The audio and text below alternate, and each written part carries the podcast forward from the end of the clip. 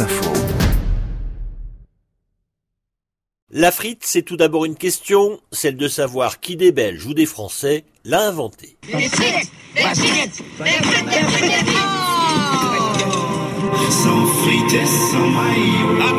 Et au risque de mettre de l'huile sur le feu, il semblerait que la France soit bien à l'origine de l'invention de la frite. Elle serait apparue dans les années 1780 dans le centre de Paris où l'on fabriquait des beignets frits et c'est de Paris que la frite serait ensuite partie en direction du nord. Toutefois, il faut reconnaître que c'est en Belgique que la frite va trouver ses lettres de noblesse. Enfin, une bonne fois pour toutes, le terme French fries, utilisé par les anglo-saxons, ne veut pas dire frite française. Non, en irlandais, to French veut dire couper en morceaux. J'ai mangé trop de patates frites. La frite, source de division dans le monde, c'est dur à dire, mais c'est vrai. Il y a tout d'abord le camp frite maillot, mais il y a aussi l'autre camp, celui de la frite ketchup.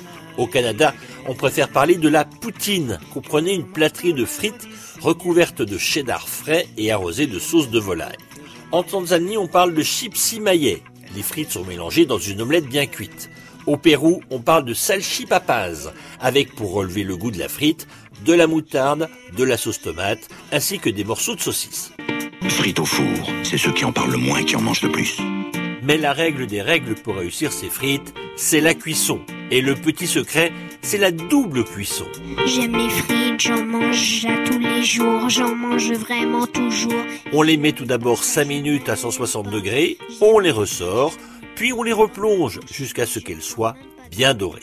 Dans un cornet de papier, près du quai de la râpée, un jour on s'était payé des frites.